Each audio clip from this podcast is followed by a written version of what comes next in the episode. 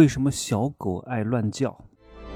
打造超能个体，拥有超量财富，帮助一百万青年人提高财富竞争力。Hello，大家好，我是真奇学长，现在是二十二点二十六分哈。哎呀，我到了上海，待一天，明儿去杭州学习哈。我这次出差四天，主要就是去学习的。学习的学费倒是不贵，但很耽误时间。两天的时间学习这个商业模式的架构啊，并不是说我不会商业模式，因为这个商业模式好像有点特别。我大概来看一看。你要知道，我每每年花在学习上的钱和结交高人上的钱，是我收入的十分之一啊。就如果你想一个月挣十万块钱，我希望你能够拿出一万块钱来结交高人，花钱学习，多给别人发红包，投资高人。你什么都不干，凭什么你挣这么多钱？我经常说，凭什么？就是，这是，这是我们营销模型当中一个非常重要的点。你是谁，卖什么，凭什么，对吧？你卖什么不重要，凭什么找你买很重要？凭什么别人要认识你？凭什么别人要跟你吃饭？经常有一大堆人来问我，哎呀，真奇学长啊，我特别仰慕你，特别喜欢你，我是你忠诚的粉丝，所以我现在要问你一个问题，滚！什么破逼玩意儿啊！我可不需要你这件这种廉价的谢谢，我凭什么要回答你啊？对不对？你是什么高人吗？我回答你啊，你能够给我别的别给我什么别的资源吗？啊，或者你付费了吗？那我为什么要回答你吗？我为了你一句啊廉价的谢谢吗？我这个话讲的有点啊露骨，但事实就如此呀。就是任何人做事情都是有目的的，只不过大多数人他没有达到目的的手段。啊，大多数人都是蛇蝎心肠，只不过是小白兔的手段而已。所以我为什么要去学习，让自己变得更强啊？你要知道，当你越弱的时候，坏人越多；当你越强的时候，你会发现周边都是好人，都来跟你链接，都展示出他们好的一面。不是这个人坏，是他是这个人对你必须坏；不是这个人渣，是他对你必须渣。就是你的态度决定了别人对你的态度，你的生态位别决定了别人对你的态度，就是这么明白，就这么简单。所以你看那些小狗啊，为什么喜欢乱叫？每次在我们家小区看到什么小泰迪，哎呀，吵死了，到处叫。它为什么叫？这是一种生存策略，你懂吗？就如果它又不叫啊，它又很弱小，那大狗就会欺负它，所以它要张张牙舞爪，它要虚张声势。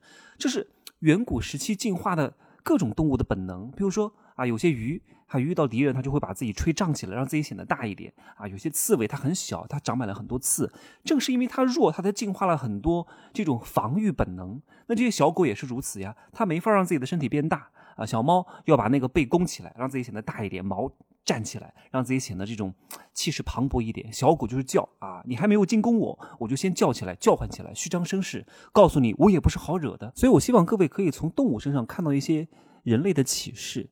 所有人的行为背后都有一套他从小受过的伤，从小这个受过的罪，从小被别人打击过的一切行为表现方式。就任何人一个人的行为都是可以追溯到过去的，要不就是内心的受伤，要不就是外界的打击，才导致他做出这个动作。你如果能够看到别人行为背后的动机，你就能够深深的掌控这个人，你可以安慰他，鼓励他，让他爱上你。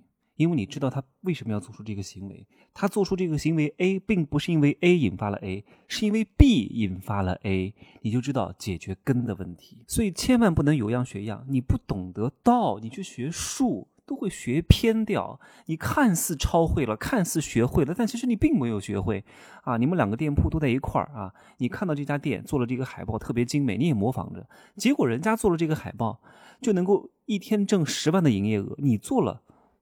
一千块钱都卖不到，为什么呢？是因为你们的海报出了问题吗？绝对不是，海报之前的一系列问题都出错了啊！我之前做那个组织行销。啊，经常有人提倡啊，我们一定要好好的帮助会员去做售后服务。你知道怎么做吗？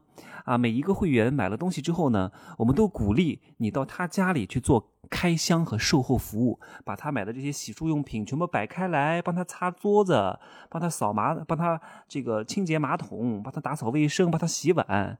这能模仿吗？这不能模仿，傻逼一样。你们看那个到别人家里去给别人打扫卫生的人，为什么受到别人的欢迎？为什么别人觉得他很好啊？你就去模仿，你以为你能学得会吗？不可能的。为什么？因为帮去那个会员家里帮他打扫的那个人之前是一个大老板啊，之前在当地非常有声望，所以他能够示弱去到别人家里打扫卫生，别人不会看不起他的，别人会反而会觉得哇，这个人能够放得下身段。太好了！你看，真奇学长，如果哪天去你家打扫卫生，你不会看不起我的，你会觉得哇，真奇学长好平易近人啊，居然能够这么放下脸面，屈尊到我家里来打扫卫生。哎呀，太好了，太好了，我要学习。你看，我同样都做一个动作到你家打扫卫生，但是完全不一样的效果，对不对？好，那换一个人，换一个人，他本来就很 low，本来就是 loser。本来就是个屌丝，本来就没什么钱啊！因为做了这个生意啊，你买了他点的产品，然后他跑到你家里去给你打扫卫生啊，给你擦桌子、洗马桶啊，你觉得你会看得上他吗？你不会看得上他的，你反而会觉得哇，天哪，这个人怎么越来越惨？哎呀，这个人做的这个生意怎么做成这种地步了？也挣不了我几个钱，为了这一二十块钱、二三十块钱啊，百八十块钱，还特地从那么老远的地方来回折腾三四个小时到我们家里来打扫卫生。哎呀，这个生意我可不能跟他做。你看，同样的一个行为，为什么产生两种不同的反应？是因为打扫卫生这件事情本身错了吗？并没有错，是不同的人做导致不同的效果。所以你东施效颦，反而到后来贻笑大方，真的是这样，不能乱模仿。很多人模仿我，哇，我要跟真奇学长学被动成交。哎呀。